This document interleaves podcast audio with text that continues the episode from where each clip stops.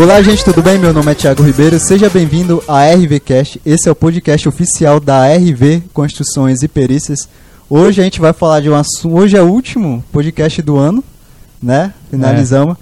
E a gente pra tá fechar com... com chave de ouro. E a gente está com um convidado que a gente está chamando aí desde o começo do ano. 45 minutos do segundo tempo ele aceitou.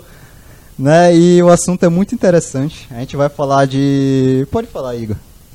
Olá pessoal, tudo bem? Meu nome é Igor, sou engenheiro aqui da RV Construções e Perícias. Seja bem-vindo ao trigésimo episódio da RVcast, onde nós vamos falar sobre instalações elétricas para grandes edificações. E por isso, nós chamamos o engenheiro Marco Aurélio e a Sara para comentar desse. Engenheira Sara também. Engenheira Sara também. É, o Marco Aurélio é, foi nosso é, que ele aceitou os 45 do segundo tempo, finalmente. Né? Ele falou até que estava gripado enrolou a gente pra caramba, mas uh, agora a gente, a gente conseguiu trazer ele pra cá, né? No último episódio aqui do ano. Muito obrigado, Marco e Sara, por aceitarem o convite aqui da RVCast. Sejam muito bem-vindos e podem se apresentar aí, por gentileza. Bom, boa tarde, né? Boa noite já, né? É, obrigado aí, Thiago. Obrigado, Igor, pelo, pelo convite. É, bom, a gente deu uma ponderada nessa vinda porque estava meio doente aí tal, mas agora já estou quase bom. É, vamos falar aí um pouquinho, né? Vamos falar um pouquinho de instalações, conversar aí, falar umas, umas, umas abobrinhas aí para vocês. Vamos ver se vocês acreditam no que eu estou falando, né? Oi, boa tarde a todos. Primeiramente, primeiramente, gostaria de agradecer o Thiago e o Igor pelo convite. E vamos ver como vai ser o desenrolar desse podcast. Eu quero mais saber é, o que vocês fazem exatamente. Vocês são engenheiros, engenheiro, o Marco é engenheiro eletricista, você é engenheiro civil. O que é, qual o, o trabalho que vocês fazem? É, podem contar aqui, fica à vontade para esbanjar o currículo de vocês aqui. Bom, uh, eu comecei um pouquinho lá atrás, vamos dizer assim, né? Eu tenho aí. Comecei nessa área meados de 99 então a gente já está aí há 20 e poucos anos né, nesse, nesse trabalho e, e desenvolvendo aí alguns projetos, algumas coisas. É, de lá para cá muita coisa mudou. Né? Eu ao longo desse período fiz faculdade, fiz técnica, né? fiz dois técnicos, formei em técnica em edificações, me formei em técnica em eletrotécnica, aliás três técnicas me formei em técnico de segurança do trabalho, mas não exerço nenhuma dessas por acaso, não sei por acidente, resolvi exercer elétrica. Por isso que não está na sua build do Instagram. é por isso que não está lá.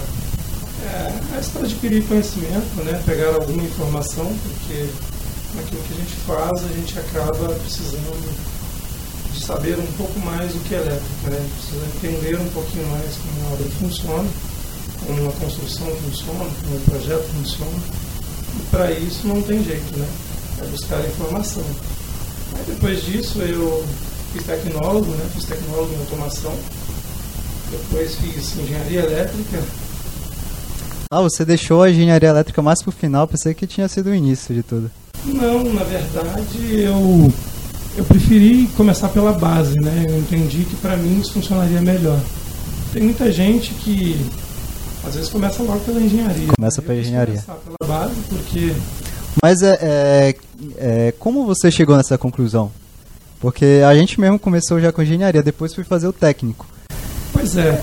é lá no começo, né, é, é, quando eu comecei a vir fazer a primeira obra em Santos, né, por acaso foi aqui na Vila Matias, é, uma pessoa, ela, em uma conversa, ele me disse o seguinte, falou, Marco Aurélio, se você quer essa, essa profissão e quer seguir nela, é, eu te sugiro começar por baixo, começar dos menores, das menores formações, porque isso vai te facilitar, vai te dar, vai te gerar embasamento mínimo para você ir para os próximos passos. E por acaso para mim funcionou bem. Então eu fiz, fiz esses que eu acabei de falar e Fiz o tecnólogo porque naquela época eu entendia que a indústria era um bom negócio, né? Acabei nunca indo para a indústria, nunca fui para a indústria. E depois resolvi fazer engenharia elétrica. Ah, concluído a engenharia elétrica, eu ainda falei, vou mais um pouquinho aí. Aí fiz logística e agora, nos últimos tempos, estou fazendo engenharia civil. Pretendo concluir aí, talvez no próximo ano, se nada der errado no meio do caminho. E por que você decidiu fazer logística? Olha, na época que eu já estava colocando, já estava colocando em prática né, a, a parte de engenharia elétrica, é, na verdade houve uma conversa, houve uma possibilidade de talvez eu migrar para a área portuária, né?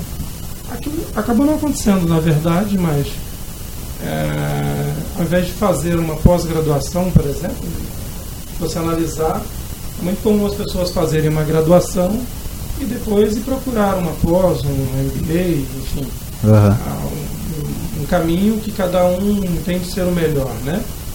Eu, eu entendi que não necessariamente, aí fui fazer logística porque é, eu pretendia naquele momento ver alguma coisa e talvez me vincular à área do porto e tudo mais. Acabou não acontecendo e eu continuei no mercado de novos projetos, né, que é fazer obras na prática, né, a gente faz obras do zero, né, a gente já fez aí alguns projetos aí na cidade que Só, só uns dois, assim, só pouca coisa. pouquinhos por acaso, pouquinhos. É, é interessante isso tudo que você fez, por exemplo, a, a parte de automação que você fez com o objetivo de ir para a indústria. Logística você fez querendo ir para o porto, né? Não foi para nenhum. Só que isso, essas duas formações te ajudam, né? Na sua carreira e provavelmente te ajudaram muito. Olha, o Tiago, se você analisar, pelo menos na minha forma de perceber, eu entendo que é, em qualquer área que você faça, eu acho que você precisa entender um pouquinho mais das outras vertentes. Você não tem como fazer um projeto, por exemplo, e não olhar para a logística, né? É um projeto é pura logística, né? Você Pura tem logística. muitos insumos para fazer algo ficar pronto de fato, né? É, por um outro lado, talvez nos dias atuais, né? Talvez há 10 anos atrás, não que eu seja velho, não tem nada a ver uma coisa com a outra, né? Mas talvez há 10 anos atrás o mercado da construção, não necessariamente no caso da indústria, não tinha muita automação empregada, né? Nos últimos anos isso vem mudando bastante, né? Você vê muitos projetos hoje tem uma tecnologia considerável embarcado. Cada vez mais ah, os projetos eles estão deixando de depender da, da ação humana e está sendo cada vez mais é, tecnológico, né? Ter alto desempenho, ter ter um fim que não seja depender exclusivamente de uma pessoa, né? E automaticamente isso faz cair muitos erros aí, as falhas. Né? Sim, sim.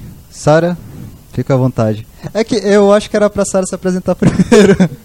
fica à vontade. Eu também sou técnica em logística. Ele Ah, você também Eu é. fiz técnica em logística. Também sempre gostei da área da engenharia civil desde pequena. Sempre tive interesse e eu acho que eu já tinha certeza desde quando era criança, referente a ser engenheira civil. Mas em um momento da vida também me interessei pelo Porto de Santos. Foi isso que fez eu decidir fazer o técnico em logística, mas também a parte da engenharia civil falou mais alto e eu fiquei voltada ao ramo da construção civil. Sou recém-formada, me formei faz seis meses. E atualmente estou trabalhando em, em obras. Pelo, é o meu primeiro contato direto em uma obra. Aham. Mas também já tive contato em obra em indústria, apenas reformas. Mas não obra de um prédio, assim, assim por diante, ou hospital. Mas. A obra que vocês estão é um hospital, né? Isso, é um hospital. Ah, um hospital. É, é bom que você já vai ver uma coisa bem diferente, né? O hospital é. Sim, já entrei logo em algo diferente, É. com normas técnicas diferentes. E assim Vocês consultam a norma da Anvisa lá, não é? Ou não? É, na verdade, é, quando você faz é, um segmento hospitalar, né, seja ele o grau de, de, de, de- de complexidade que se encaixe, né, é, quem faz os projetos, na verdade, consulta muito as exigências da Anvisa, né, e outras, muitas.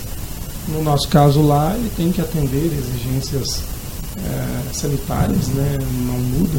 Ainda que seja um hospital, esse hospital que a gente está fazendo, ele é um hospital de baixa complexidade, né? Eu diria até que é um hospital dia, né? Vamos dizer que é um hospital de entrada, vamos dizer assim. Falando de obras hospitalares engenharia hospitalar, eu sei que materiais de acabamento e revestimento tem que tomar um cuidado, da, ah, tem que tomar cuidado. A parte hidráulica, principalmente do, do- da, da condução de fluidos especiais que tem na obra hospitalar, mas e na parte elétrica? Qual é a grande diferença da, da elétrica para uma obra hospitalar para uma obra de edificação comercial residencial? Tem uma grande diferença sim ou não? Muda muito, né? Aliás, muda quase tudo, né? É, analisando de um modo geral, elétrica é elétrica, né? Então, ah, você tem elétrica numa casa, você tem elétrica em um prédio, numa edificação vertical, residencial, comercial, é, em um segmento é, de um shopping ou num próprio hospital. Mas por ser um, um segmento onde algumas regras, por exemplo, é, delay de falta de energia, qualidade da energia, é, alguns cuidados específicos precisa ter quando você está indo para um segmento hospitalar, né? Já pensou o paciente sendo operado lá, acabou a energia, morreu? Pois é, no nosso caso não temos centro cirúrgico, mas ainda assim você tem ali é, ter pacientes, né, que que está num equipamento e que esse equipamento não pode ter um delay, né? Então, sim, você precisa ter uma energia confiável, né? Disjuntor não sistema pode- elétrico pode ficar desarmado. né? Ah, disjuntor é, não pode desarmar, né? Isso aí Em lugar nenhum, né? em lugar nenhum. Na verdade, assim, não pode desarmar é uma É. palavra meia. É, complicada. verdade. É, Às vezes ele deve Ele desarmar. deve, né? Mas não por. Mas é, é preciso que esteja muito bem dimensionado, né? É, tomando cuidado com as cargas que vão ser empregadas, com é, os equipamentos que ali vão ser instalados, enfim. Se você tem um projeto bem resolvido, né?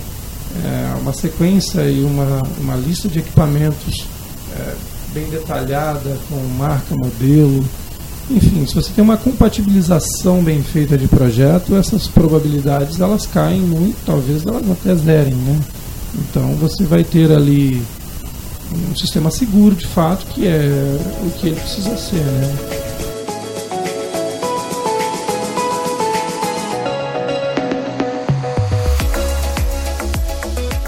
Como que tá nessa parte de compatibilização? Realmente você recebe, é que você trabalha em uma empresa muito grande, mas realmente você recebe assim os projetos bem feitos, compatibilizados, descritos de materiais, que isso é difícil a gente encontrar.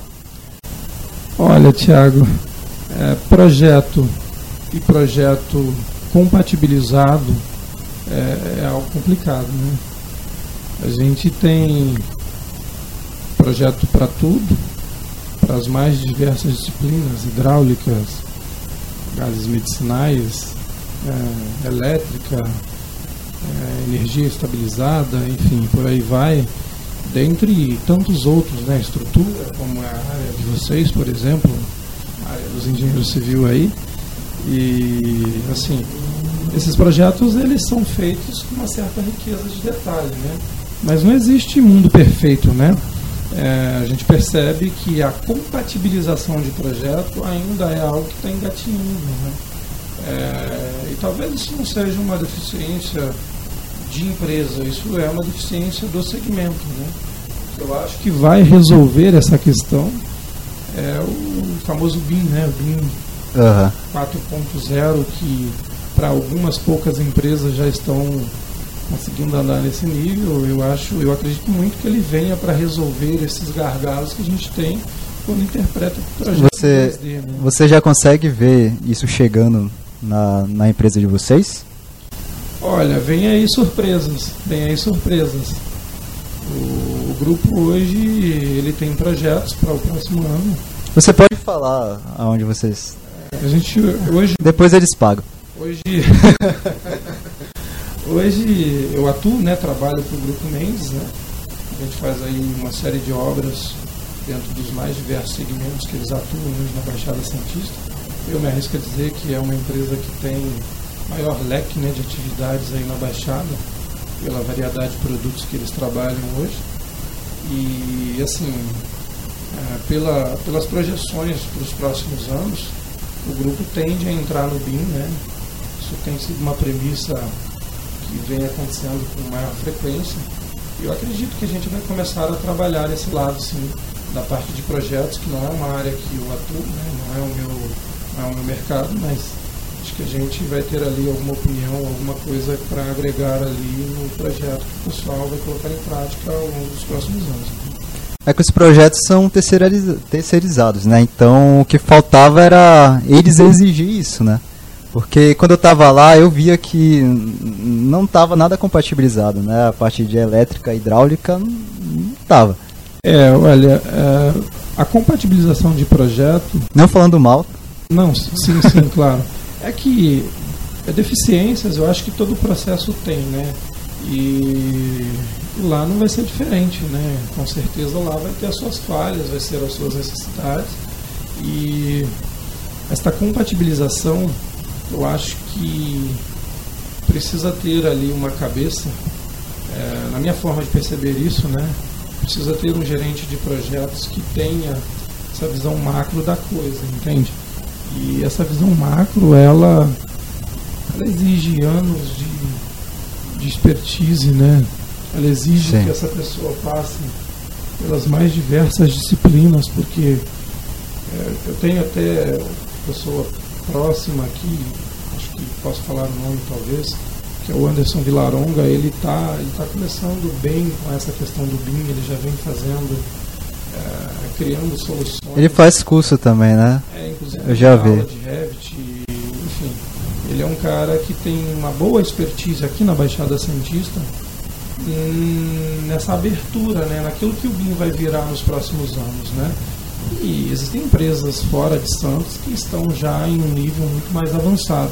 Nós vamos começar a engatinhar aí nos próximos anos. Eh, aleatoriamente isso vai se tornar um, falhas que provavelmente não irão mais acontecer, né?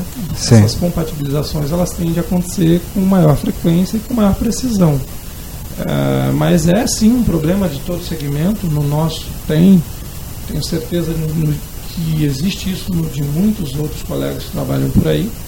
O projeto vem e você tem que ter ali o um mínimo de, de expertise para ajustar isso, para fazer com que todas essas disciplinas falem, é, causando o menor impacto possível. Né? O BIM também é auxiliar, creio eu, para minimizar as quantidades de revisões de projetos, porque tem muito retrabalho também na obra Quanto mais revisões tem, mais retrabalho tem, modificações que influenciam e impactam em outras frentes da obra também. Eu acho, inclusive, que é, ele vem para resolver essa questão de tantas revisões, né? É, ele promete, feito de uma forma assertiva, eu, eu entendo que ele vai vai talvez zerar tá, essa questão. A revisão de projeto ela sempre vai existir, né? Eu acho que o grande problema que tem hoje nos projetos é que é, quando você faz hoje, é, a arquiteta ela precisa voltar todo aquele processo. Imagina o seguinte: é, ela foi lá e mudou, por exemplo, uma luminária de lugar, né? A mudança dessa luminária ela pode ter impactado no local da infra, por exemplo, da hidráulica, Sim. da elétrica, do ar-condicionado e outras coisas mais. Imagina que toda vez que ela fizer uma mudança de um ponto, ela vai gerar um impacto no que vai acontecer depois. Então ela tem que revisar ali, ó. Se esse ponto deu impacto na elétrica e na hidráulica só, ela está revisando, revisando três folhas de projeto. A tendência é que o BIM venha para resolver. Uma vez que eu fizer esta mudança, por exemplo, no local da luminária, ele vai refletir isso nas demais disciplinas. Então, é automático. Uma ação gera várias ações, ela bem feita, bem elaborada, bem embasada, ela tem que ser bem precisa, vai eliminar esse retrabalho, essas horas de, de, de arquitetura, de arquitetas trabalhando e repensando. Né? Acho vai melhorar muito, principalmente o nosso mercado, para a gente que trabalha com construção. Né? E vocês acreditam então que essa, esse, esse, essa metodologia BIM a execução de projetos cada vez mais compatibilizados, como vocês citaram, e também a elaboração de bons projetos. Isso junto é, é o segredo para a elaboração de uma, uma boa instalação elétrica? Ou tem mais alguns segredos aí que a gente pode, pode colocar nessa lista? Olha, é, sem dúvida, sem dúvida. É, uma boa instalação elétrica, na verdade, eu entendo que ela começa com um bom projeto, né? Então, se você tem um projeto técnica bem, tecnicamente bem resolvido, né? Se você tem um projeto que, obviamente, os projetistas andam em cima de legislações, né? NBRs, NRs e tantas outras mais, né? Mas se ele está não só dentro de todas essas exigências, que eu acho que é uma parte básica que o projetista obviamente segue, ele precisa ser um projeto exequível, né? Não adianta nada. Eu penso que assim, o cara que vai ser um projetista, na minha forma de perceber isso, o cara precisa passar pelas etapas. Quando eu digo isso é o seguinte, tem muito cara que sai hoje dos cursos universitários, sai tecnicamente muito preparado é, do ponto de vista de teorias, né? Mas às vezes um projeto ele não precisa ser só é, teoricamente bem embasado, mas ele precisa ser execuível. O que eu quero dizer com isso? Quero dizer que ele precisa, você precisa conseguir aplicar isso na obra, né? Muitas vezes o cara coloca uma solução num projeto mas se você questionar esse projetista a forma de colocar aquilo em prática, muitas vezes ele não consegue desenvolver isso. Por quê? Ele não teve aquela vivência. Eu acho que falta um pouco disso. Acho que hoje tem muitas, muitas pós-graduações, tem mestrados, tem muitas, muita, muitas formas que eu penso que tem que trazer essa pessoa para esse para pôr esse pé no chão, né? Para ele fazer esses projetos cada vez mais bem resolvidos, porque isso evita a revisão de projeto, por acaso. Né? Se você pegar um projeto tecnicamente bem resolvido, dentro das normas e aplicável, você vai ter uma obra facilitada. O cara que vai estar lá executando, que nesse caso pode ser eu, esse cara vai sofrer menos. Quando ele é só tecnicamente bem resolvido, ele não é execuível, você para pôr essa, essa, solução que o projetista colocou no papel, é, desenvolver ela na prática, olha, garanto para vocês, é, quem vai fazer vai sofrer mais do que deveria, entende? Eu já vi inclusive alguns projetos elétricos que em que de um mesmo ponto de iluminação a pessoa colocou várias saídas assim, ou seja, a gente só consegue achar uma caixinha, só consegue achar uma caixinha assim octagonal. Né? Aí a pessoa sai com 9 ou 10 saídas do mesmo ponto de iluminação. É um projeto que também não torna execuível. Você pega um eletroduto e coloca um, um, cabo de 25 ali no eletroduto pequenininho. É, um, é uma situação que também não vai ser execuível na obra. Então, é só para dar alguns exemplos, né? De, de algumas, algumas pendências. Então, a dica seria: alguém que faz projeto, pelo menos visita algumas obras, né? A gente já falou aqui no, no podcast, inclusive, algumas vezes. Quem não tem experiência em obra, vai de intruso, vai ver o que está acontecendo, vai ver é, como é que funciona, porque os seus projetos, não falando só da ideia, porque ele tem que, ele tem que ser execuível para o cara não sofrer e você não ser xingado por trás. Você xinga o pessoal? Talvez no pensamento. Mas olha, o, o, o, o Igor, eu acho que você colocou uma coisa que abre uma outra vertente, que é o seguinte, tá? Também não adianta você ter um projeto bem resolvido tecnicamente, execuível, se quem vai fazer não entende o que está fazendo, tá? Hoje é uma opinião, tá? Na minha forma de perceber isso, eu penso que muitas empresas não estão preparadas para fazer aquilo que elas se propõem a fazer. Tem muita empresa de instalação que acaba prestando um serviço de péssima qualidade, tá? Quando eu digo isso, e quando eu digo isso em elétrica, isso é extremamente perigoso, né? Instalação elétrica ou instalações de um modo geral, principalmente elétrica, independente do nível de tensão que vai ser essa aplicação aí, eu entendo que uma instaladora que tenha uma pessoa qualificada por trás que tem um acompanhamento técnico bem resolvido dentro do quinteiro de obras, é, vai fazer dessa instalação uma instalação bem feita, vamos dizer assim. Um dos segredos dessa instalação bem feita é como você vai executá-la, né? É, muitas vezes o projetista coloca soluções no papel que você na prática precisa entender a ideia dessa pessoa e trazer ela para aquela realidade que você está colocando.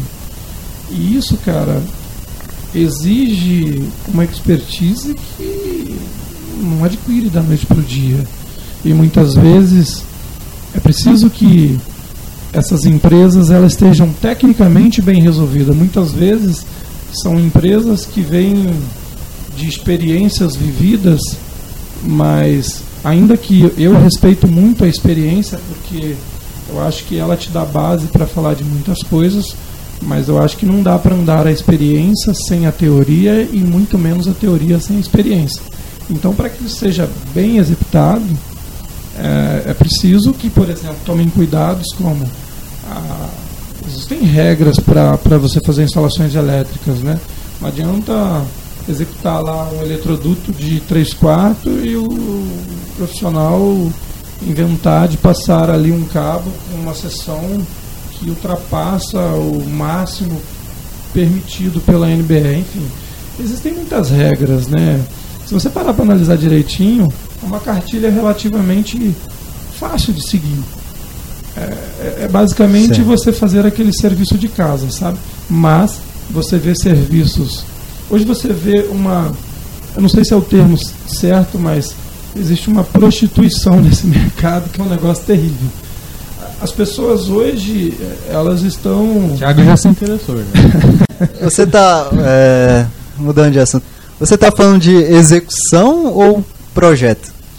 Eu falo de quando você está colocando o projeto em execução, né?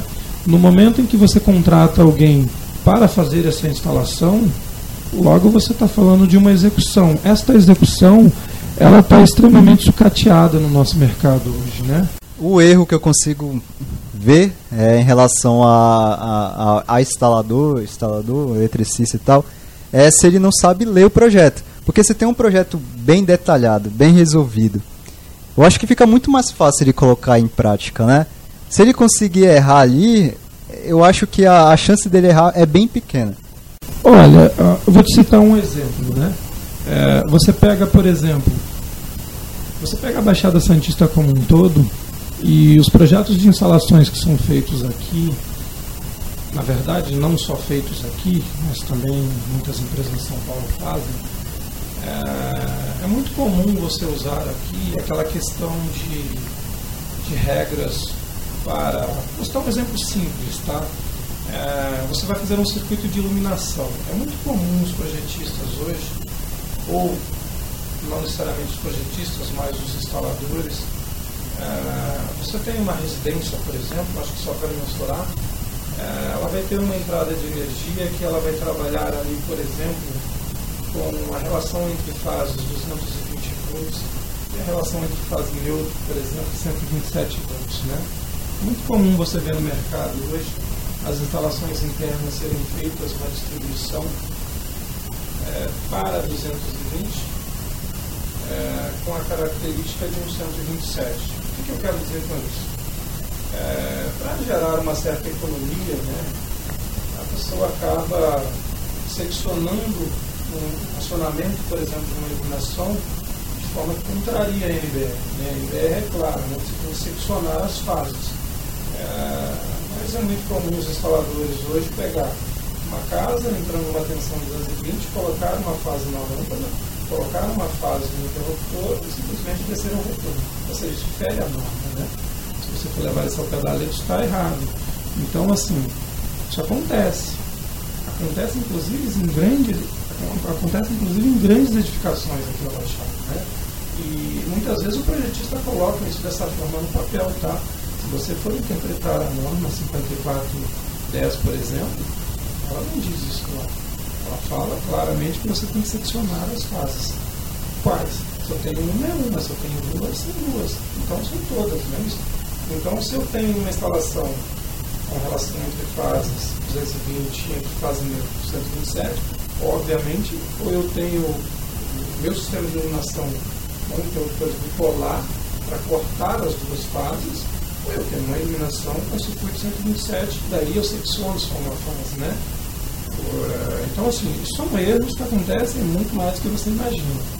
É, se você parar para analisar, eu te afirmo com muita precisão que boa parte faz isso de forma errônea.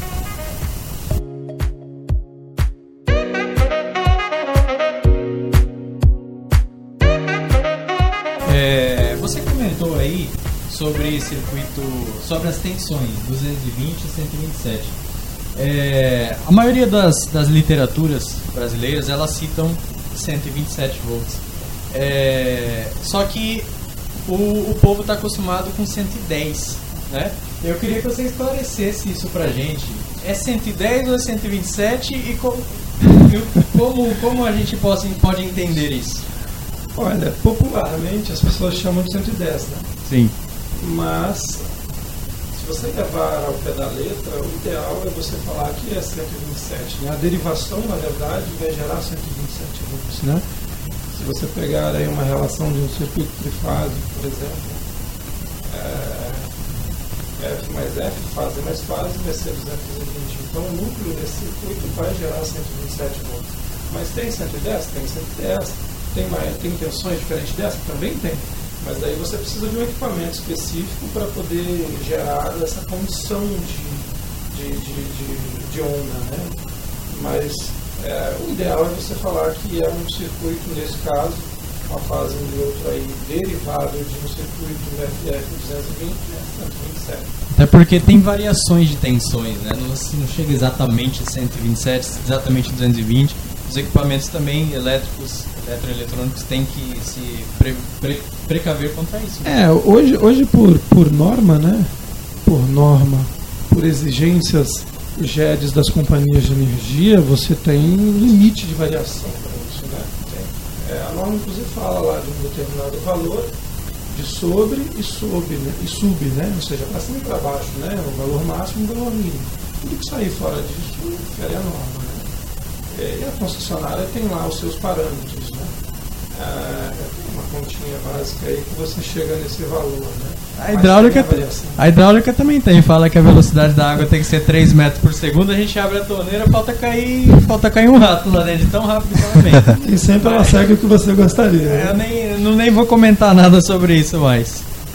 É, mas de uma forma geral tem, tem, tem uma série de acessórios que você consegue ter tensões, inclusive, estabilizadas. Né?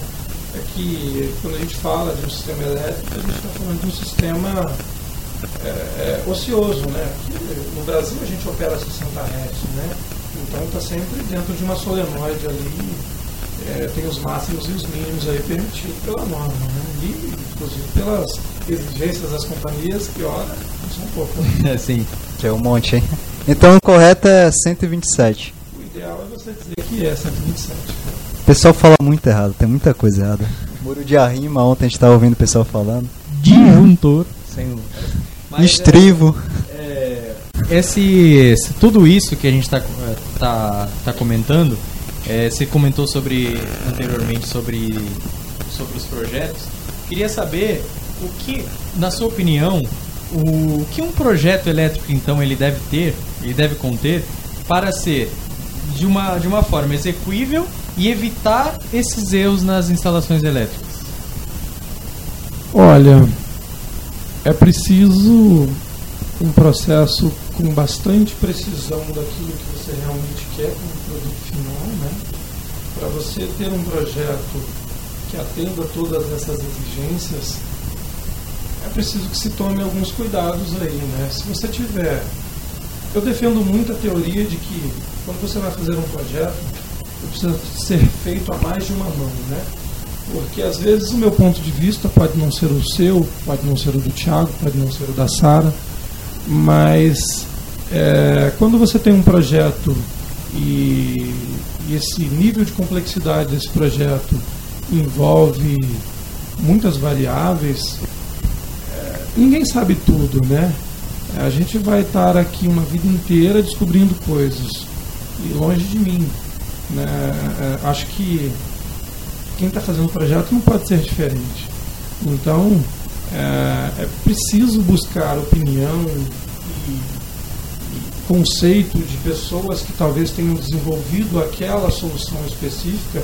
Por isso que eu falo que tem que ter muito bem resolvido qual é o objetivo, né? Porque você pegando outras ideias, outras pessoas, outras opiniões, é, outros erros que já aconteceram, porque a gente às vezes erra querendo acertar, né? É, acredito que juntado esses pontos, feito uma boa compatibilização, mesmo não tendo nada a ver com o BIM, quando eu digo boa compatibilização, né? sobrepor todas essas disciplinas, com um devido tempo para se fazer, para se aparar as arestas que se tem que se aparar ao longo do processo de se fazer um projeto, submeter esse projeto. Uma coisa que eu defendo muito é, quando você faz um projeto, eu entendo que você faz para alguém. Quando você faz algo para alguém, eu acredito que você precisa, talvez, pegar a opinião de quem vai fazer.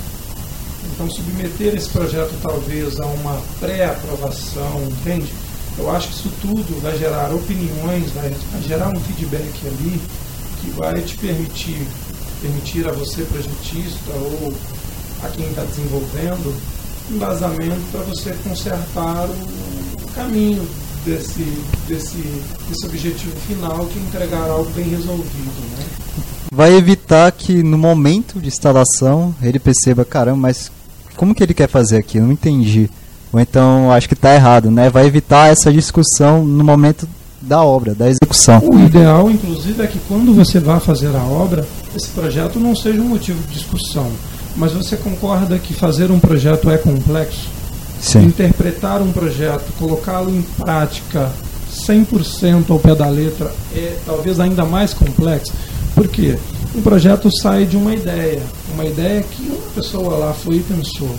Mas ah, o cara que está fazendo a execução não necessariamente teve o mesmo raciocínio que essa pessoa. Então, tudo aquilo que não está explícito, muitas vezes pode virar uma patologia, por exemplo.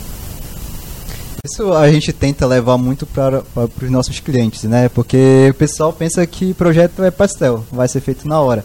Só que não é isso. Não é isso. É que a, a gente está numa conversa de outro nível aqui, né? É, já está falando até de, é, de uma obra com projeto e falando de problemas que podem ter.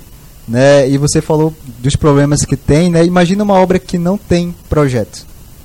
Vai tirar tudo da cabeça ali. O que que acontece? Cara, é... eu acho que é extremamente complicado você tentar fazer uma obra tirando tudo da sua cabeça, né? Primeiro que isso tem tudo para dar errado, né?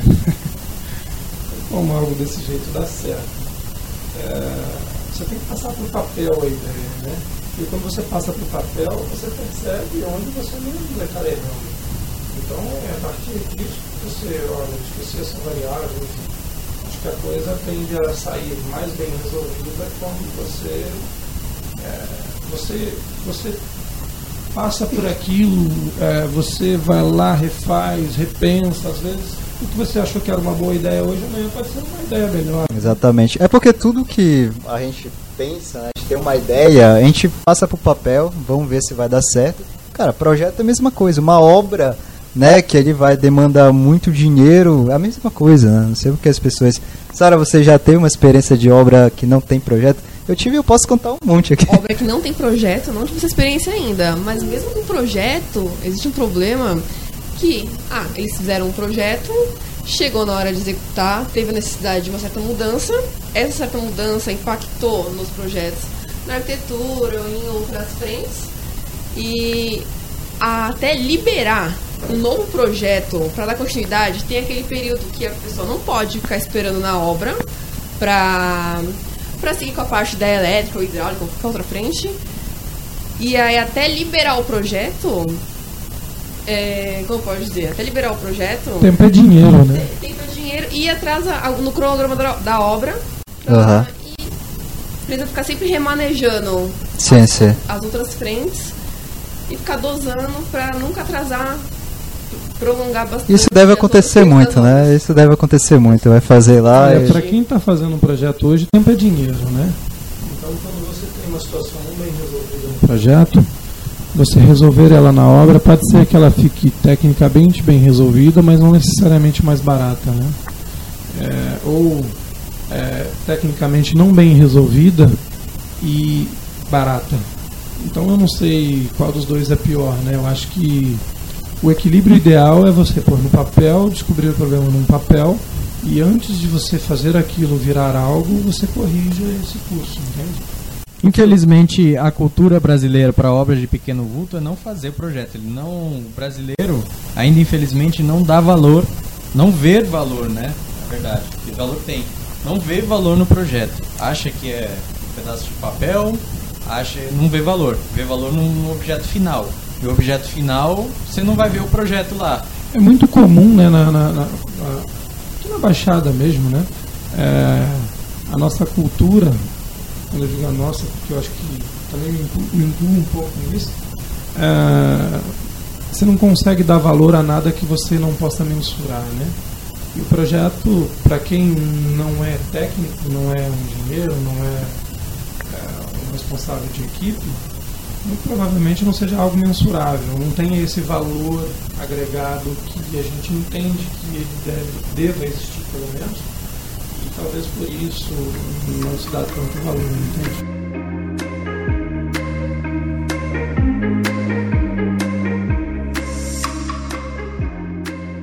A gente está falando disso para obras de pequeno porte, que normalmente não vê esse valor. Para obras de grande vulto, como a gente está falando aqui tema é instalações elétricas para grandes edificações, aí já é diferente essa história, ou você já fez algum projeto de grande porte sem um projeto elétrico? Olha, é, eu acho que depende muito da cultura. É, sem projeto, é, em geral, sem projeto de instalações elétricas, eu acho que seria improvável você conseguir fazer um grande projeto, porque são muitas variáveis, né? Você não vai se arriscar a esse nível, porque acredito eu que o problema seja certo, né? Então, assim, é, é muito comum você ter uma dinâmica ao longo do projeto, né? Isso para nós é bem comum ao longo desses 20 e poucos anos aí. É muito comum um projeto começar de uma forma e acabar de outra totalmente diferente. É, talvez por decisões de quem idealiza aquele produto e tudo mais, ele vai se automodelando com o passar do tempo. Mas o projeto ele precisa existir, até mesmo porque, até mesmo porque obras de grande porte é, você precisa controlar muitos insumos, né? você precisa controlar muitas variáveis e só vai conseguir controlar isso é, colocando isso no papel, né? você é, trabalhando detalhes para você perceber como isso vai ficar acabado. Né? Quanto maior a obra, para quem está construindo, essa pessoa ela não quer perder dinheiro. Né?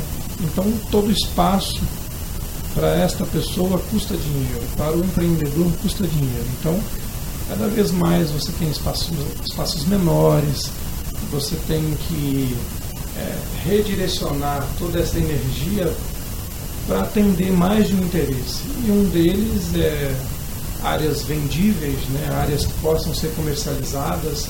Nós, tecnicamente, em instalações, sofremos bastante com isso, porque os espaços estão cada vez menores, é, o consumo de energia está cada vez maior. Então, assim, nunca se consumiu tanta energia como se consome hoje. Né? Você pega as edificações mais novas, as cargas elas estão algo impressionante assim. Então uh, os projetos estão ficando cada vez mais parrudos.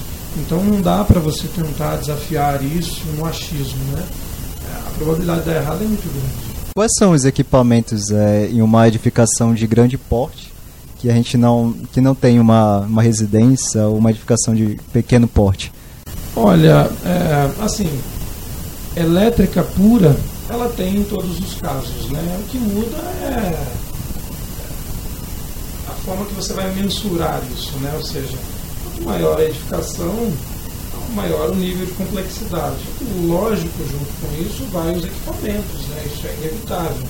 É, os ativos que você coloca, por exemplo, dentro de um segmento hospitalar, eles têm algumas características, algumas, ah, algumas potências específicas para esse segmento. Os ativos que você coloca para um empreendimento comercial, pega um empreendimento comercial de grande porte, por exemplo, é uma outra característica de instalação.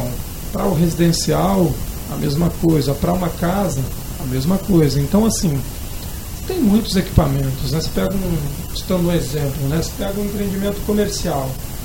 Você tem problemas com o sistema de ar-condicionado, porque é, imagina o seguinte, você pega um, um, prédio comercial, você tem várias unidades, essas unidades vão ser vendidas, você precisa tratar esse, esse sistema de ar-condicionado de forma independente. Acaba não sendo tecnicamente uma solução bem resolvida. Né? Por outro lado, você tem a área de vivência que atende a todos os donos dessas unidades, que são as áreas de circulações. Precisa pensar ali no sistema de ar-condicionado para atender essa circulação, para gerar conforto. Enfim, para isso você puxa grandes quadros elétricos, grandes transformadores, subestações seguras. Hoje está muito na moda, é muito comum, né? As companhias de energia já têm aceitado isso um pouco melhor. Tem um determinado período atrás, as companhias tinham uma certa restrição do uso de cubículo compacto para fazer, por exemplo, proteção de subestação. Cubículo compacto, o que seria isso? É, seria, é, é, vamos mensurar isso, né? Quando você tem uma edificação e ela, por exemplo, for atendida em média tensão, como é o caso predominante das construções de grande porte, decorrente da carga e tudo mais, você entra ali com média tensão, em algum momento na área interna, dentro das regras da companhia de energia, dentro das normas e tudo mais, você vai ter uma parte de proteção, né? É um local onde você vai fazer as conexões de todos esses cabeamentos e desmembrar ali através de células uma distribuição para alimentar um transformador, para alimentar um equipamento específico, enfim, por aí vai. Então são, são, são equipamentos, são, vamos falar que é um quadro que tende a atender proteção, manobra e é um equipamento é, tem ficado cada vez menor. Né? Hoje você tem cubículos compactos, tem cubículos que não são necessariamente compactos, são medianos, e tem o tradicional para algumas cargas, como é o caso de algumas regras aqui na Baixada, que é o caso da CPFL para a maioria das cidades. Você tem subestações que ainda tem que seguir as regras da companhia, que não pode ser um cubículo blindado, por exemplo, decorrente da carga, enfim. Existem aí muitas, muitas variáveis que você precisa seguir, principalmente regras de companhia, porque é, geralmente são áreas que serão vistoriadas pela companhia. Uma vez vistoriada, você precisa de uma aprovação de um técnico da companhia para fazer a ativação do sistema elétrico. Né? Mas, de um modo geral, hoje existem, por exemplo, cubículos blindados a um nível de segurança em que você consegue trabalhar em uma célula inativa com uma célula ativa do lado dentro de um campo controlado com muita segurança. Então, é, eu diria que hoje os equipamentos são muito seguros, entende? Muito seguros. É, você falou da concessionária e tal, é, tem que ter um padrão de entrada ali, né, de uma grande edificação. É, você poderia falar mais sobre esse padrão de entrada, que eu acredito que você já viu muito.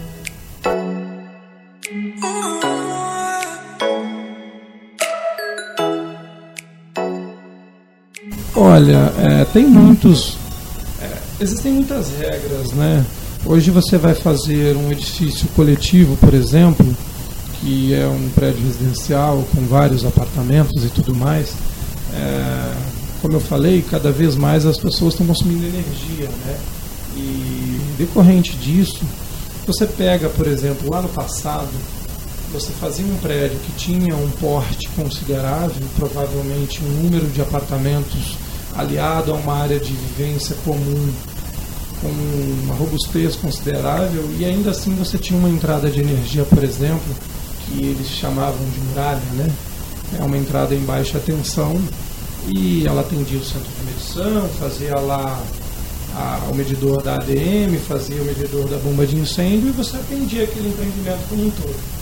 Você pega hoje empreendimentos com mais ou menos as mesmas características, você já não consegue mais fazer dessa forma, porque as cargas pré-especificadas são outras, você acaba tendo que cair num centro de medição é, coletivo, né, que é um centro de medição para onde você tem um medidor de energia para cada consumidor, para cada proprietário desse apartamento, e acaba tendo muitas vezes que ter uma entrada de energia, e em muitos casos você é obrigado a fazer uma entrada de energia de média tensão, atendendo o empreendimento em média tensão para as áreas comuns do empreendimento. Algo que é, mudou muito. Então, assim, os custos hoje estão muito altos com essas entradas de energia. Então, depende muito da carga desse empreendimento. Né? Para você hoje conseguir ficar numa única entrada de energia, com muralha em baixa tensão, é, e não ter uma entrada, por exemplo, para a área administrativa do empreendimento, quase improvável, né? porque os empreendimentos estão cada vez mais altos, cada, os apartamentos estão cada vez é, tendo a necessidade de mais cargas, enfim. Isso tem ficado cada vez mais complexo, entende? É, na minha opinião, é um para continuar daquela aquela filosofia que nós estávamos, estávamos falando para a elaboração de um bom projeto elétrico, já citando o padrão de entrada, é, a gente tem que ter a norma brasileira, de um lado, que no caso é a 5410 e suas derivações, né? tem, tem outras, mas a principal é a 5410. Mais acima à esquerda, a gente tem que ter a norma da concessionária, por exemplo, a CPFL, a gente tem que, tem que consultá-la. Tem que ter a JET, que a gente, onde a gente verifica esse padrão de entrada, como você falou. E também a, a direita tem que ter um material didático bom. Essa é a minha opinião. E no meio de tudo isso, uma rede de contatos. Porque aí a gente entra nos equipamentos. É, fulano de tal vai ser especialista em projetos de elevadores. Ciclano vai ser especialista na elaboração de projetos de ar-condicionado para grandes edificações. Juntando tudo isso, é, é, porque não tem como você saber tudo sozinho. E, e outra, outra situação que você, eh, você falou do padrão de entrada também, que é um pouco diferente do que a gente vê para obras residenciais, o aterramento também é diferente de obras residenciais? Ou é eh, como é que funciona o aterramento em grandes edificações? Olha, aterramento tem em qualquer tipo de empreendimento, né? seja no residencial, seja no comercial, seja no hospitalar. Em empreendimentos de grande porte, ele, se você pegar a 5419, né, que é uma norma OMBR que regulamenta basicamente, por exemplo, a SPDA, é, aliado ao aterramento funcional, você tem toda a instalação forma geral, você precisa seguir ali regras. Né? Quanto maior o empreendimento, é, maiores são as regras. Nós pegamos empreendimentos maiores de 60 metros, por exemplo. Existem as necessidades de levar em consideração as incidências laterais. É, nos dias de hoje você já pode fazer um SPDA, por exemplo, é, dentro da própria estrutura. Conforme você levanta a parte estrutural do prédio, você sobe ali com, com as, as, os rebar né, de, de, que vai gerar o direcionamento de uma possível descarga ao solo. Então, assim, hoje a norma tem lá as suas regras e, de acordo com as características dessas edificações, você precisa ir aplicando isso. Né? É, PDA hoje ainda é um assunto muito tumultuado no Brasil. Né? Existem muitos especialistas estudando teorias e teorias e existem teses que são defendidas nesse sentido. Né? Mas quanto maior a edificação, maior são o número de parâmetros que você tem que levar em consideração na norma para atender ali os requisitos. A norma do, de SPDA 5419, né? Ela até que é atualizada, né? Se eu não me engano é de 2015. Sempre ela tem algumas atualizações, mas a 5410 é a de 2004 ainda. Esqueceram a 5410. Eles jogaram fora, falaram... É, então, mas se você pegar saber. 2015, por exemplo, o que, que entrou nessa norma? Né? Entrou a questão das medições. Se você reparar, um entrou a questão da medição de dissipação vertical, né? Hoje existe um teste que, alguns anos atrás, eles não eram, ele não era necessário. Antigamente você fazia por exemplo, um laudo de resistência da malha, mas você não fazia da dissipação vertical do sistema de SPDA. Um dos trechos que alterou nessa norma de 2015 foi a obrigatoriedade da emissão do, do teste. Né?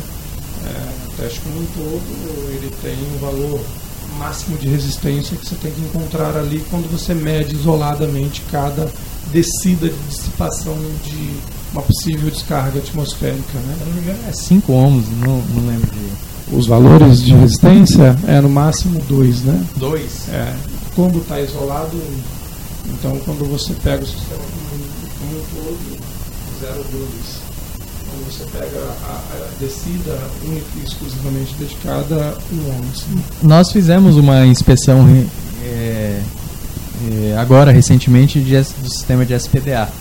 É, então a gente viu o captor Franklin, nós vimos a, as, a, as, as guias, né? os parafusos.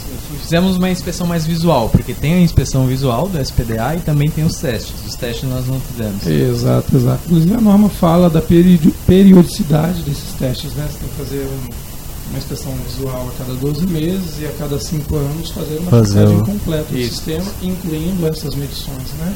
Então lá tem essas regras bem resolvidas, né? E quando o prédio recalca, como tem esse controle do SPDA?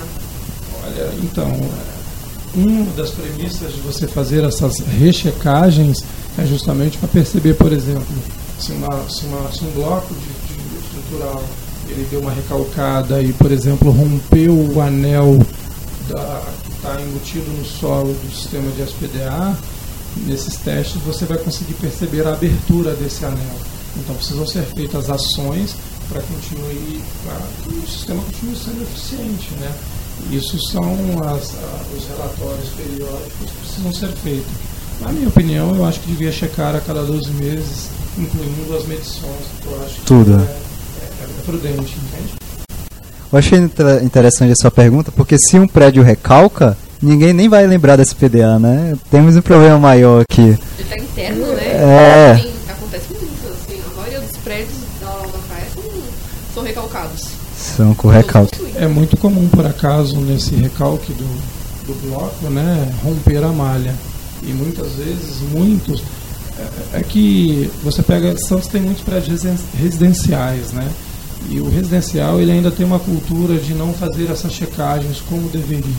Lembra que o SPDA precisa funcionar quando há uma descarga, daí o SPDA já não está mais eficiente, né? Então, Ou quando o bombeiro exige. é, geralmente eles lembram quando precisa renovar o, É, o AVCB do empreendimento. Né? Aham. É, uma, é uma pena isso. Né? É, SPDA é um assunto que exige uma atenção, entende? Bom, então é isso, Marcos. É... Marco. Marco. Marcos não. Marco. Tá igual o Espina, É que... que- não acerta nunca o nosso nome. É que eu fui falar Marco e Sara, entendeu? Eu falei Marcos, você não deixou eu terminar Ah, de falar. tá, eu ia tá, falar tudo bem. Marcos, Sara, entendeu? É, obrigado aqui, Marcos, Sara, viu? Que eu não tava mentindo. Por é, aceitar aqui o convite. Esse foi o nosso trigésimo episódio aqui da RVCast. Muito, muito grato pela participação de vocês. Numa marca muito boa que nós atingimos, né? A gente, numa ideia que a gente começou assim, sozinho, o Thiago e eu. E essa marca aqui, a gente é o último episódio do ano. A gente vai levar aí pra sempre. Muito obrigado. Eu, eu creio que todo mundo que está ouvindo até agora, até o final, aprendeu bastante com, com vossa colaboração. E a gente esper- esperamos ver vocês no ano que vem novamente falando de tudo que a gente não falou hoje. Vai falar de recalque. É, é um, é um bom tema, hein? Aliás, é, você falou que é um perigo é, o engenheiro civil fazer o projeto elétrico. É um perigo o engenheiro eletricista tomar conta de móvel da- daquele porte ali. Tem aí as variáveis dos dois lados, né? Bom, Thiago, Igor, obrigado aí pelo convite, né? Espero ter aí contribuído aí para as informações que vocês pretendem passar para as pessoas que se interessam por esse meio, né? E estou à disposição, sempre que precisarem, vamos tentar contribuir de alguma forma. Show demais. Pode Agradeço imensamente, imensamente, gente. E é isso. Obrigada a todos. De novo, mais uma vez, obrigado pela presença de vocês. Né? Eu pensei que até vocês nem iam vir, é, mas, putz, Foi difícil o negócio, né?